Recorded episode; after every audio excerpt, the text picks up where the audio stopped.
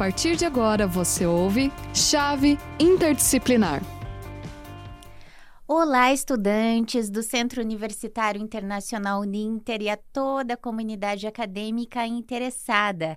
Estamos aqui hoje em mais uma edição do programa Chave Interdisciplinar e viemos aqui para falar hoje de um tema muito interessante, muito relevante às nossas práticas sociais, à nossa sociedade, dentro de vários âmbitos do conhecimento que são as fake news e a desinformação.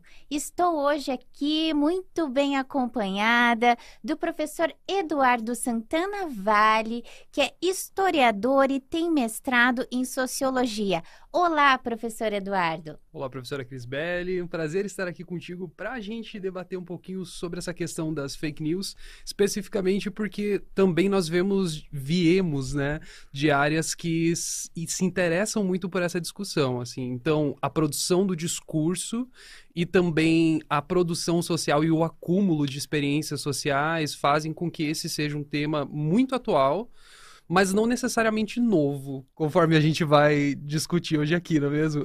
É mesmo, porque veja, nós somos da área de línguas e sociedade. Então, claro, né, gente, a nossa abordagem hoje aqui, o nosso bate-papo, a nossa conversa vai ser em torno do discurso, vai ser em torno da história, das práticas sociais, enfim.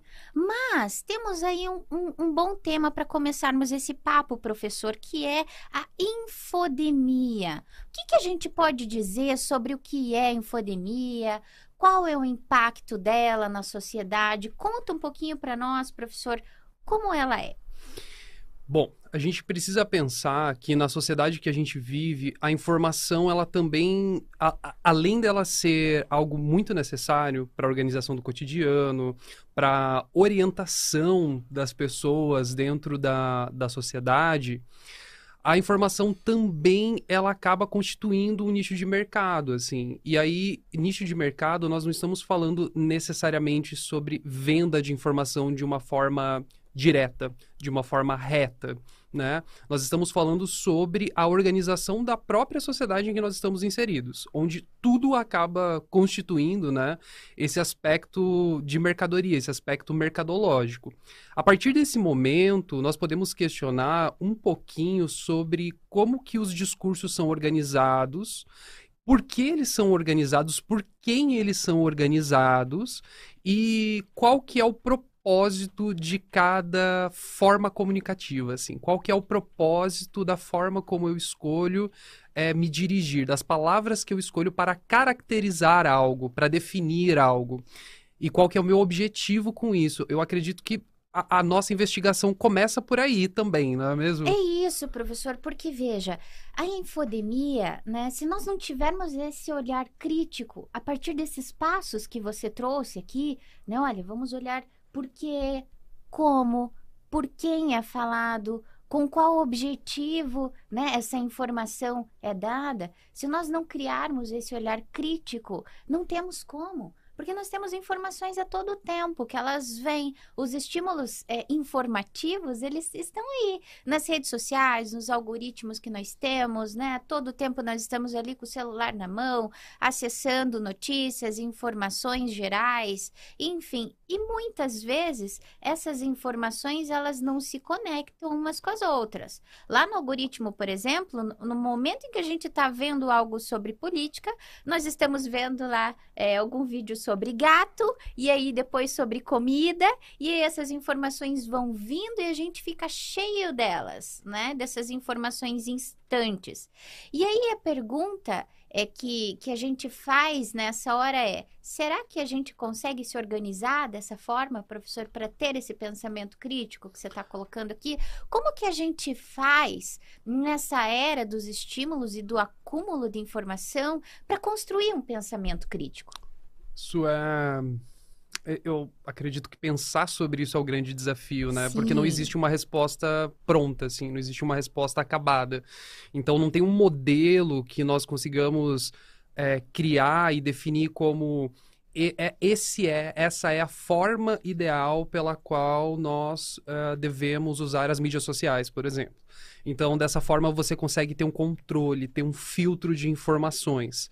Eu estava pensando sobre os conflitos geracionais que acontecem Sim. dentro dos espaços das mídias sociais. E por que esses conflitos geracionais? Porque você vai vendo que os jovens, é, à medida em que a, a, nossa noção e a nossa dimensão de geração foi encurtando, né? Sim, nós, nós não sim, calculamos muito. mais uma geração a partir do momento em que essa geração começa a ter filhos. Não, você calcula a geração a partir das marcas com o uso da tecnologia, sim. principalmente. Se você se nós pararmos para pensar nesses marcadores mais recentes, né, geracionais. Então, é, não, é, não é incomum você encontrar a geração mais nova fazendo um tipo de bullying nas redes sociais, um tipo de chacota, com quem não tem o mesmo domínio da linguagem, com Sim. quem não tem o mesmo domínio dos acessos. E aí eu fiquei pensando é, nisso especificamente, sobre como isso incrementa o tema, porque veja. A partir do momento em que as coisas podem virar humor para um determinado grupo de pessoas, você está pensando numa realidade em que a comunicação é usada como forma de humor. Se eu prego uma pegadinha e coloco, por exemplo, uma foto de uma figura questionável, que pessoas de uma determinada idade talvez não conheçam, porque não acessam, porque não consomem conteúdo.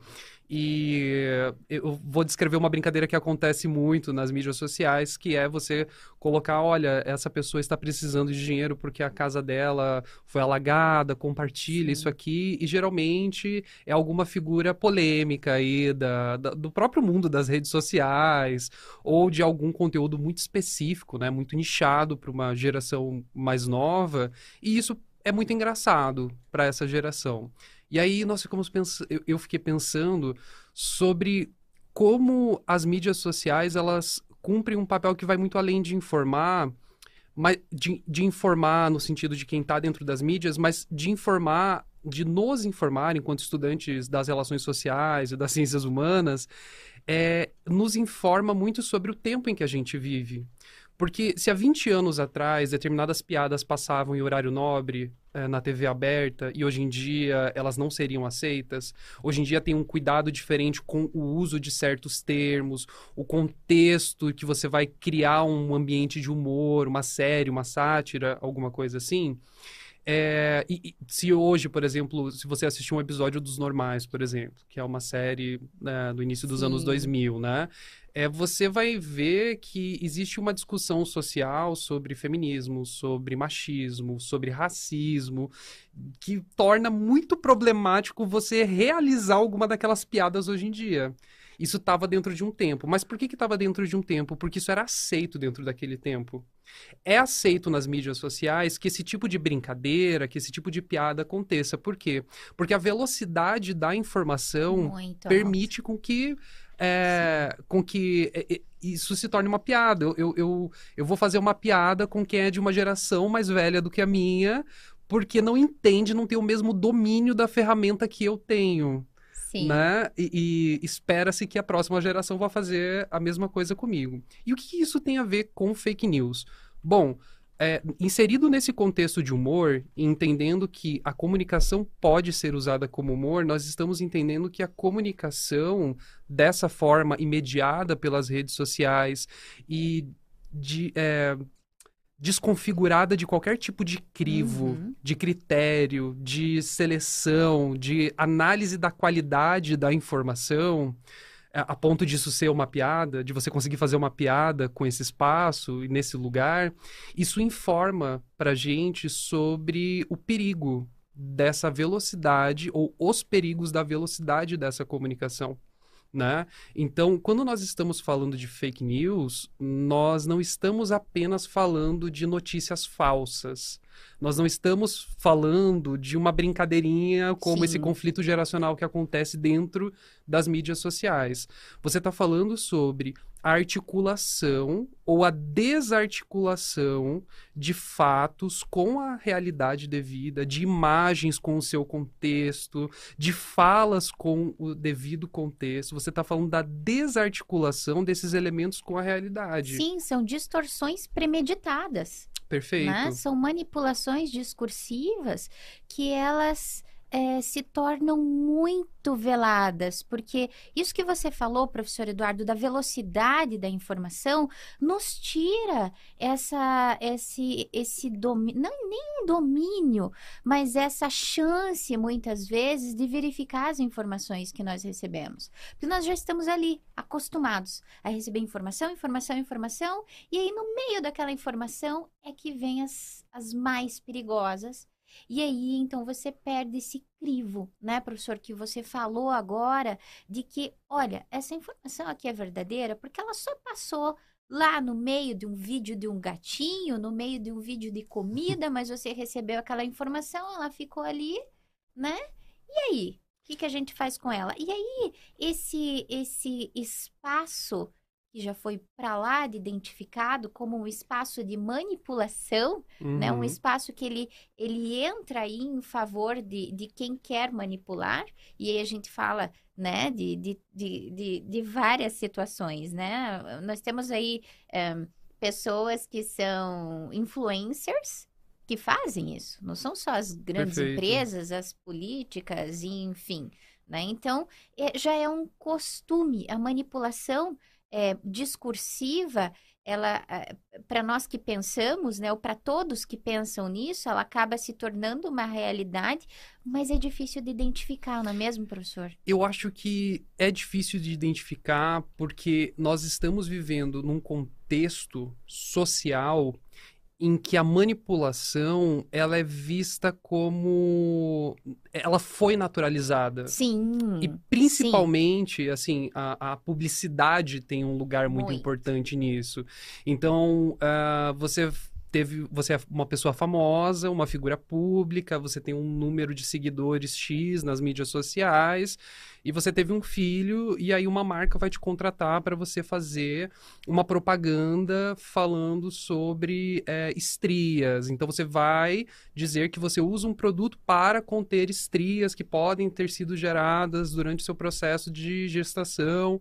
E aí você vai criar uma identidade, porque essa é a palavra-chave do marketing, né? Sim. Você vende porque você cria uma identidade com pessoas que passam, uh, com mulheres que gestaram e que com pessoas que gestaram e que tiveram filhos e que tenham sintam algum desconforto por causa das estrias. Não vai entrar nessa conta, por exemplo, a grana que essa artista, com esse número X de seguidores, vai ganhar dessa marca, os não. procedimentos estéticos que ela vai fazer, ainda que ela use ou não o produto, porque isso pouco importa, inclusive, né? É, ainda que ela use ou não o produto, isso não vai importar, porque essa manipulação das ideias, essa ideia de você criar uma identidade para você vender algo, isso faz parte do nosso tempo.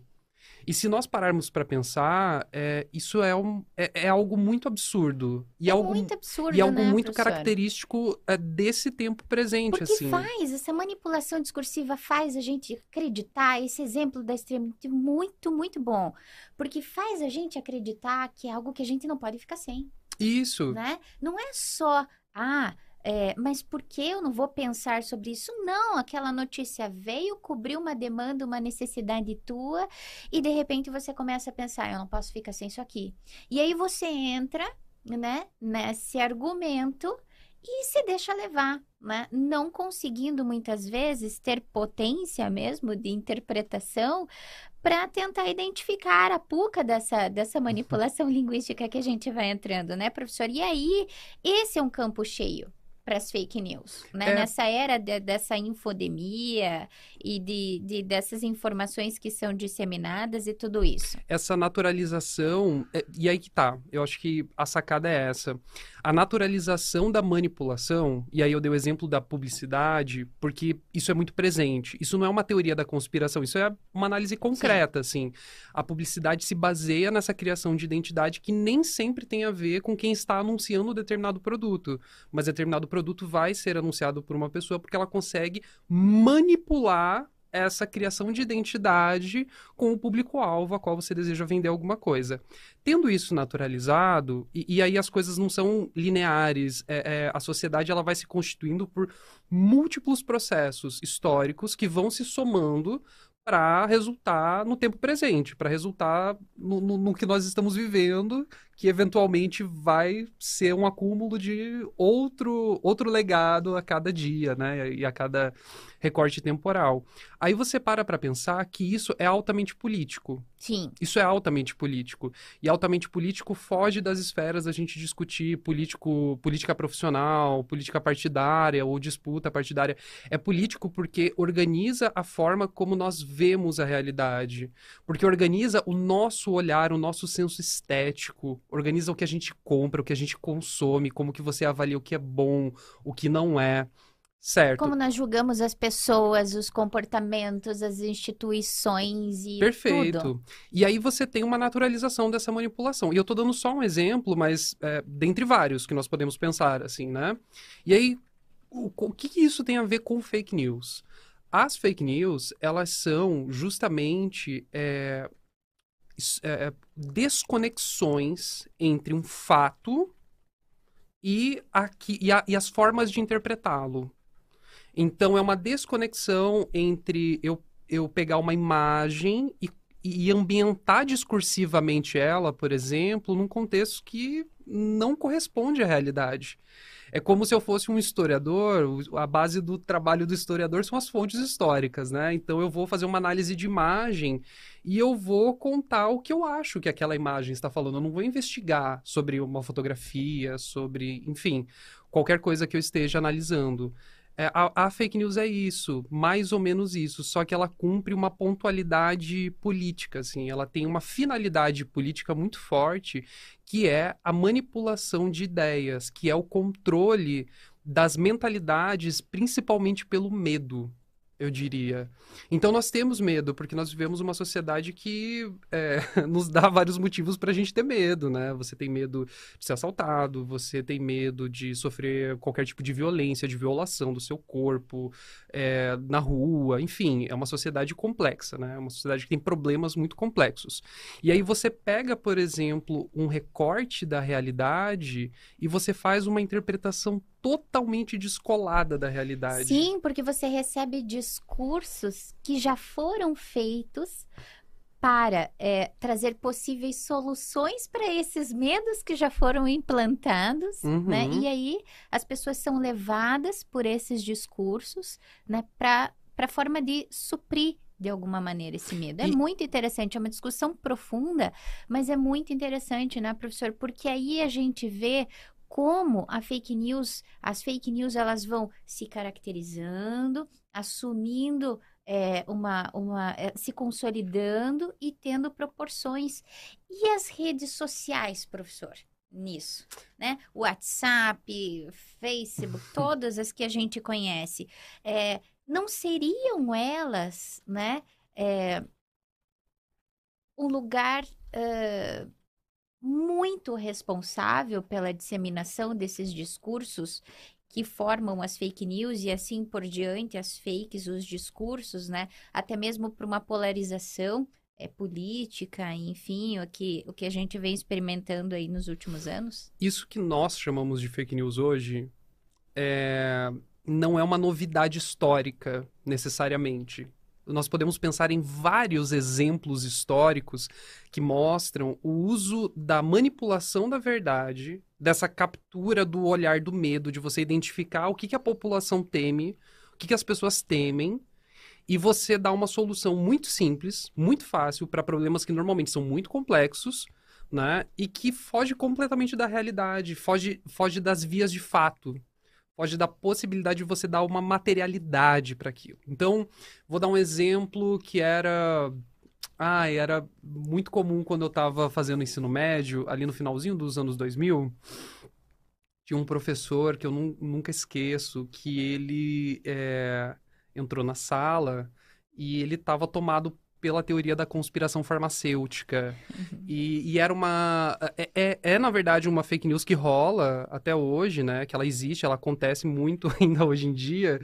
mas que na época isso passava muito nesses programas dominicais, inclusive, Sim. assim. Então, coisas como especulações mesmo. Então, ah, na verdade já existe a cura para o HIV, mas a indústria farmacêutica oculta essa cura porque eles vão perder dinheiro sem vender a medicação para o tratamento de quem é contaminado com, com o vírus. E aí você você vê que é uma desconexão completa. Uhum. Se você parar para pensar um pouquinho, é uma desconexão completa da realidade, porque se a indústria farmacêutica tem a cura, imagina o valor que eles não vão cobrar para vender, sim, né? Sim, porque sim, a, a, história prova, é verdade, e, e, e parte de elementos concretos toda essa teoria conspiratória, ela é uma forma um pouco paranoica de conhecimento da realidade. É, é, algo próximo de uma discussão que a filosofia e a filosofia da linguagem fazem Sim. muito, né?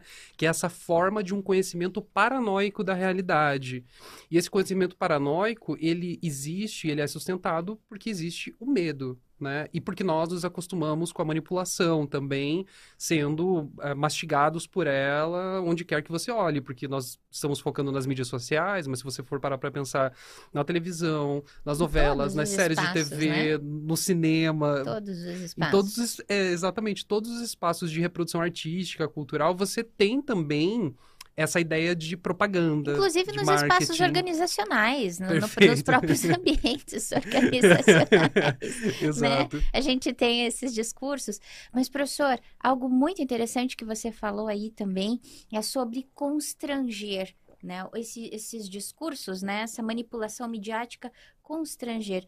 Digo que, além de constranger, dá para a gente pensar também que eles aprisionam e um exemplo disso são os algoritmos. Por exemplo, se a pessoa procura lá por um target, né? um, um, um assunto no algoritmo de alguma das redes sociais, né? E esse assunto leva ali a pessoa a entrar em uma em uma em um conteúdo uh, de fake news, né? É explícito, né? Porque fake news a gente está tentando colocar aqui que faz parte de toda a manipulação discursiva. É uma uhum. meta fake news. Mas assim, só para a gente pensar nessas que são mais explícitas, que têm objetivos mais uh, definidos, assim, mais rapidamente definidos, né? Os algoritmos não deixam a pessoa sair dali, porque não. elas vão, eles vão trazendo cada vez mais fake news, cada vez mais daquele mesmo assunto. E aí, professor, isso acaba reforçando esse isso que você falou da desse conceito uh, social é, da de, de, de, paranoia mesmo né? é. né de, de, né de um, de um delírio coletivo é, e, e... e, tudo isso né não pensando aqui nesse conceito freudiano não é disso que eu estou falando mas é né de acreditar em um grupo de pessoas muito grande muito muito grande num país grande como o nosso acreditar em coisas que não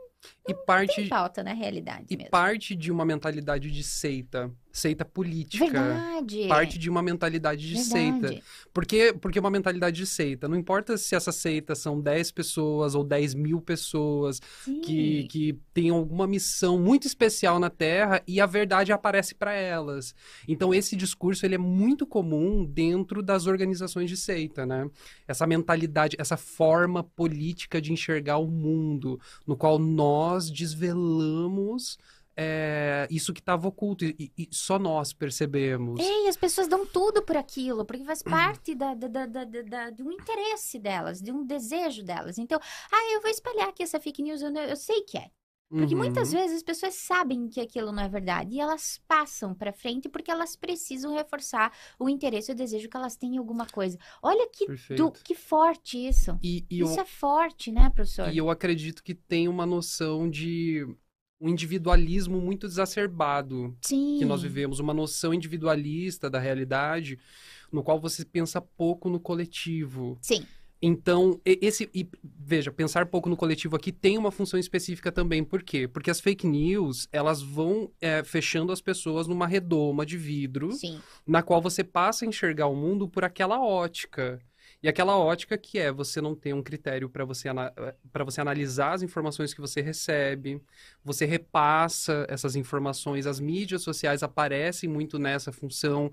Eu dei o exemplo da, da conspiração, da teoria conspiratória da indústria farmacêutica, mas nós temos vários outros exemplos políticos. O Muitos. Go, o Goebbels, por exemplo, na Alemanha nazista, e que vai ter um, uma importância muito grande no departamento de propaganda nazista mesmo, tem uma frase muito famosa, né? Que uma mentira repetida mil vezes torna-se uma verdade, né? É, gente, é claro, não pode ficar no clichê da frase, mas a gente precisa entender o que, que isso significa. isso não é chamado de fake news por uma questão de contexto histórico. Mas o comportamento já existia e É, vem sendo refinado a ao longo do prática, tempo. a prática hoje que nós chamamos de fake news é uma mani- manipulação política que é uma distorção da realidade, que tem uma finalidade de controlar as mentalidades, para você fazer uma manipulação de massas, para você vender mesmo, vender produto, vender ideologia, vender uma forma de se viver, né?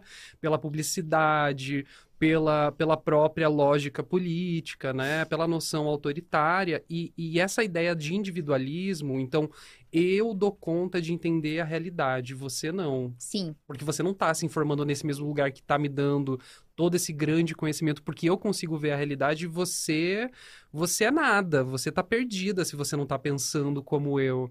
E aí não tem a ver com normatizar o pensamento, mas entender que quando nós nos distanciamos dessa noção de coletividade, inclusive o debate perde o sentido, inclusive a Perde. troca de informações perde o sentido, e aí cresce muito algo que a gente, enquanto professor, eu diria que cada vez se torna mais comum, né?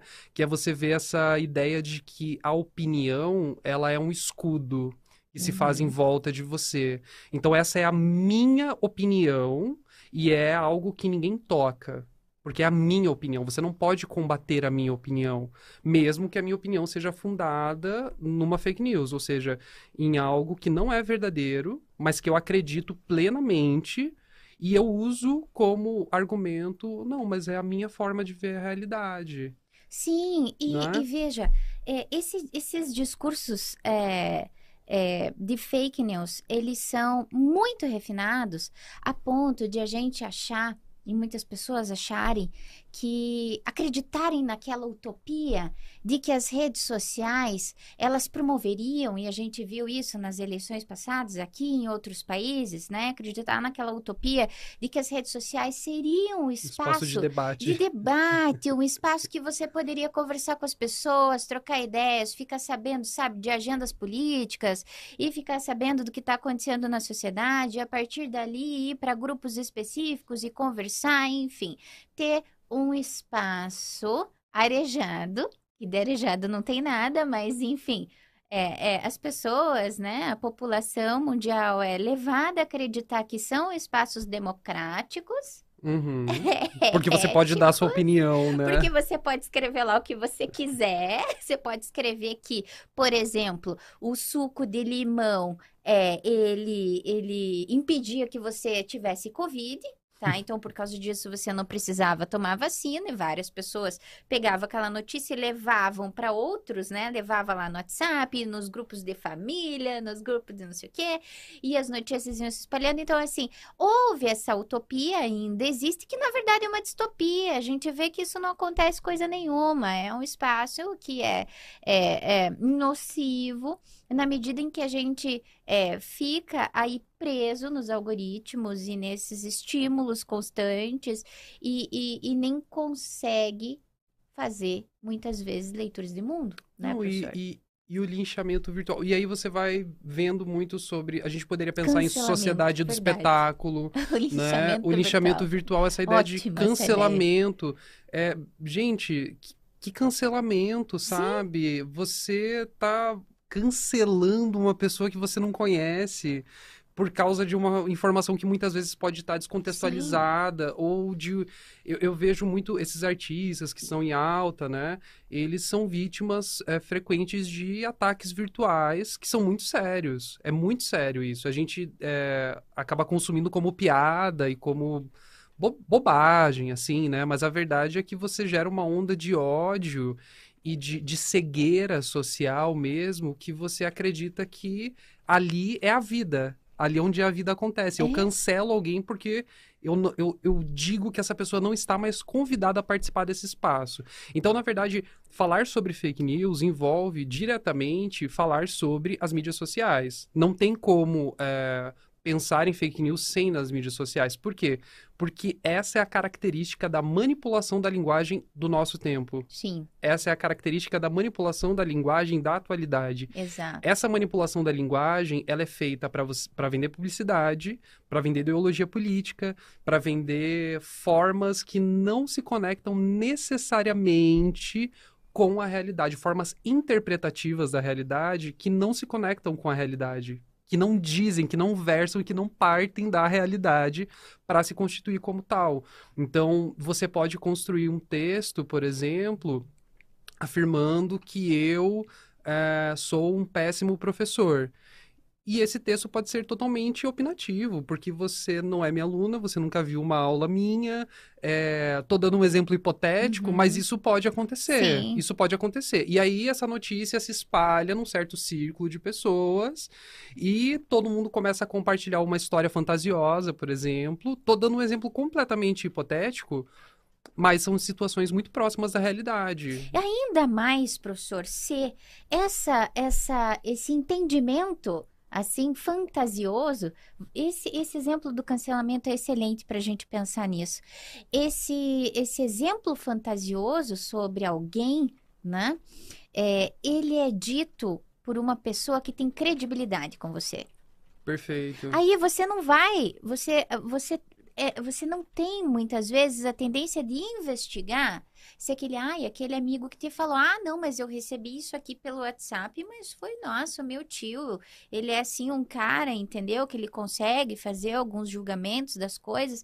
Você não vai, né? Você não, você não é, pelo menos não tem uma tendência a ser levado a investigar essa informação. Sim. E aí vem essa pessoa que tem credibilidade com você, de alguma maneira, uma reputação, que até uma teoria lá da diretora do Centro de Pesquisa da França, que é uma filósofa e linguista, ela criou essa teoria da, da reputação e da credibilidade, que é quando alguém te fala alguma coisa, alguém que você conhece, que tem alguma credibilidade com você, você dificilmente vai verificar se o que aquela pessoa falou vai até as fontes para ver se aquilo realmente procede. E aí vai esse tipo de pensamento vai a partir de pequenos grupos, entram nas redes sociais e viram larga escala. Perfeito. Né?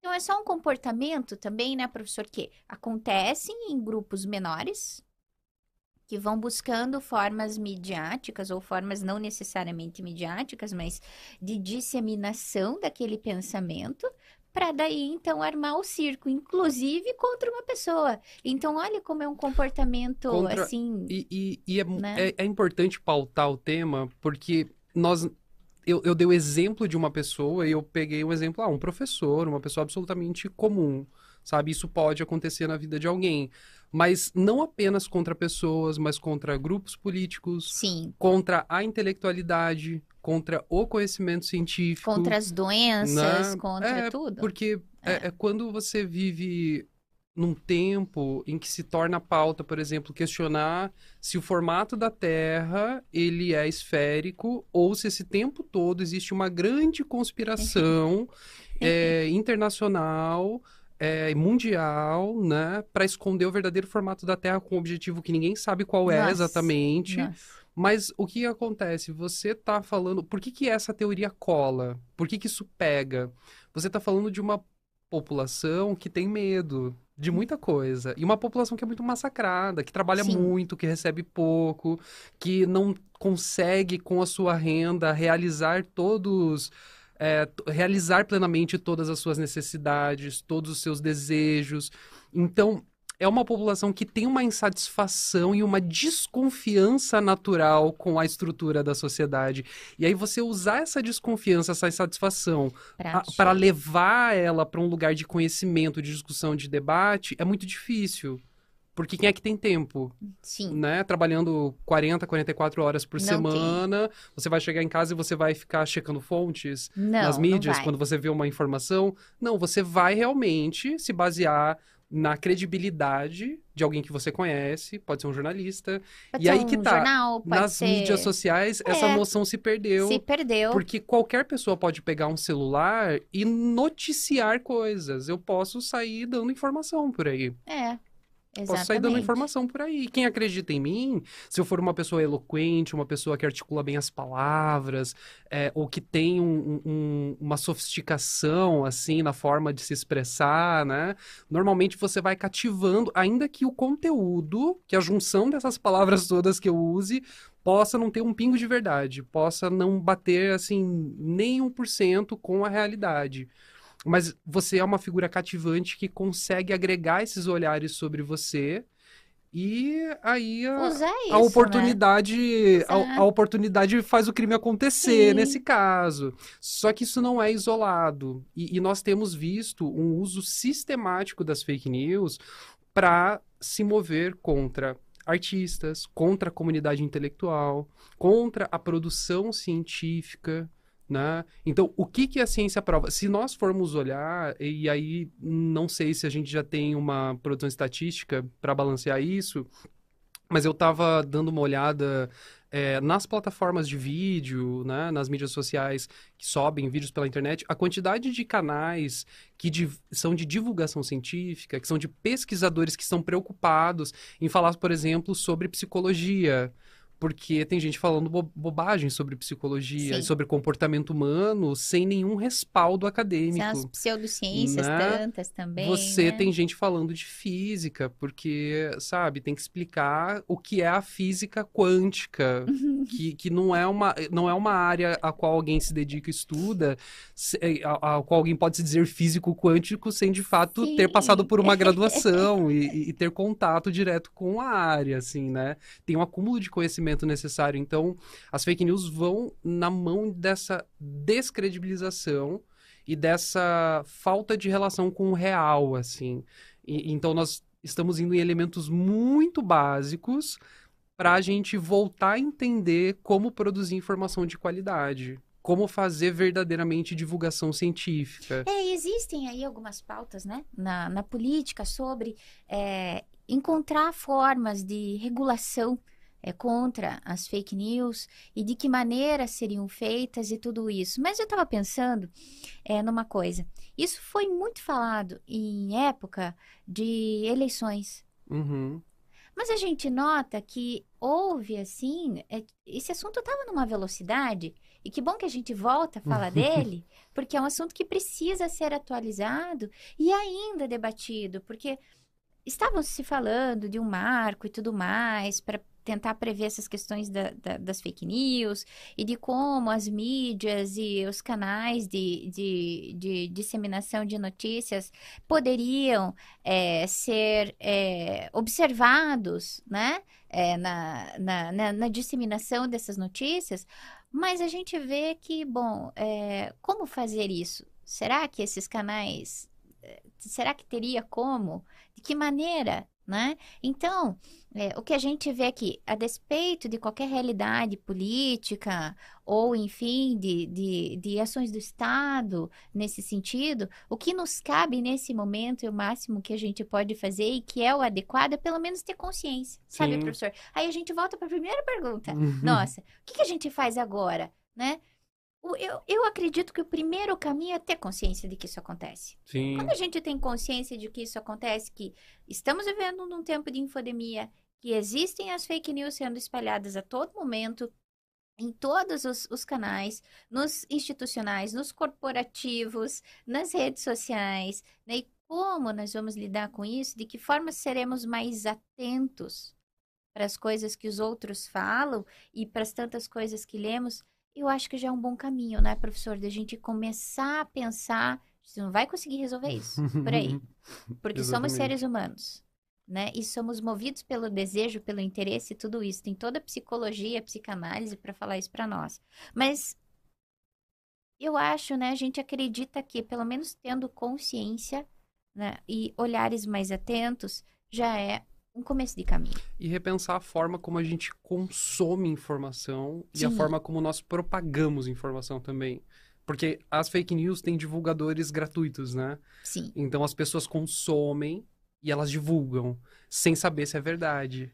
E, e é por isso eh, que nós temos que estar atentos e também vamos aproveitar, antes que a gente esqueça, para lançar a palavra-chave da, da, da nossa conversa de hoje, que é desinformação. Desinformação.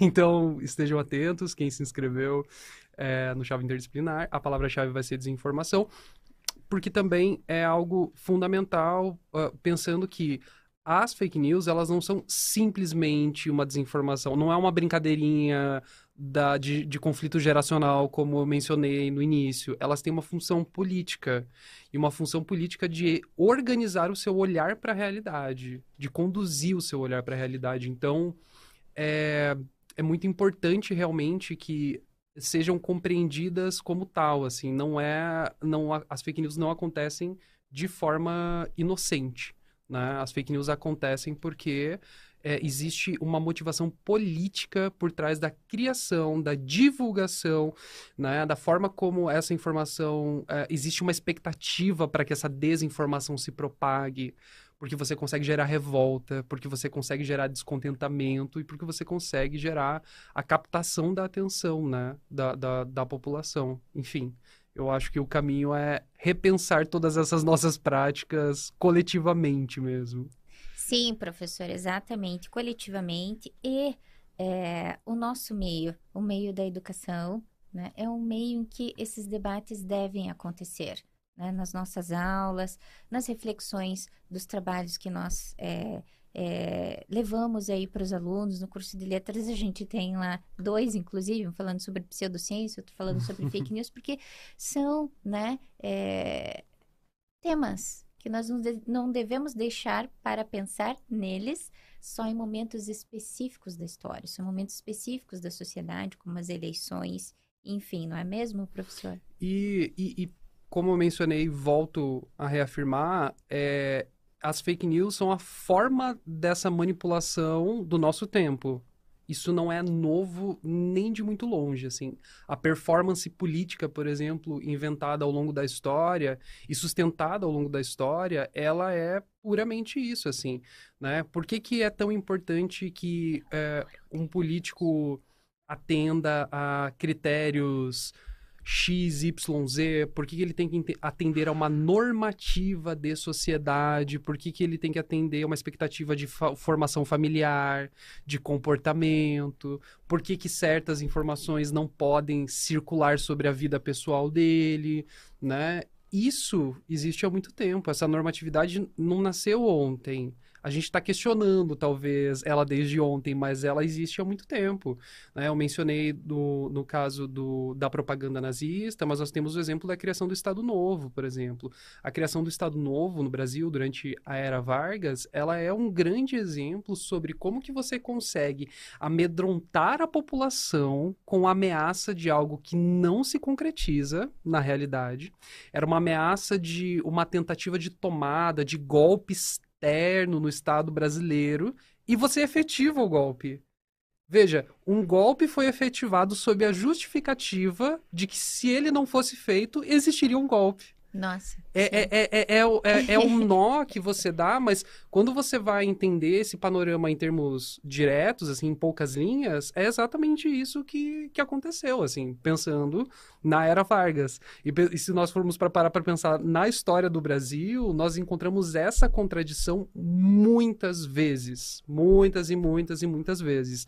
A forma política na qual ela se apresenta no nosso tempo se chama fake news, porque nós temos mídias sociais, porque nós temos internet, porque nós buscamos cada vez mais estar menos desconectados dos nossos celulares, dos nossos computadores, tablets e quaisquer outros aparelhos de, de conexão, né?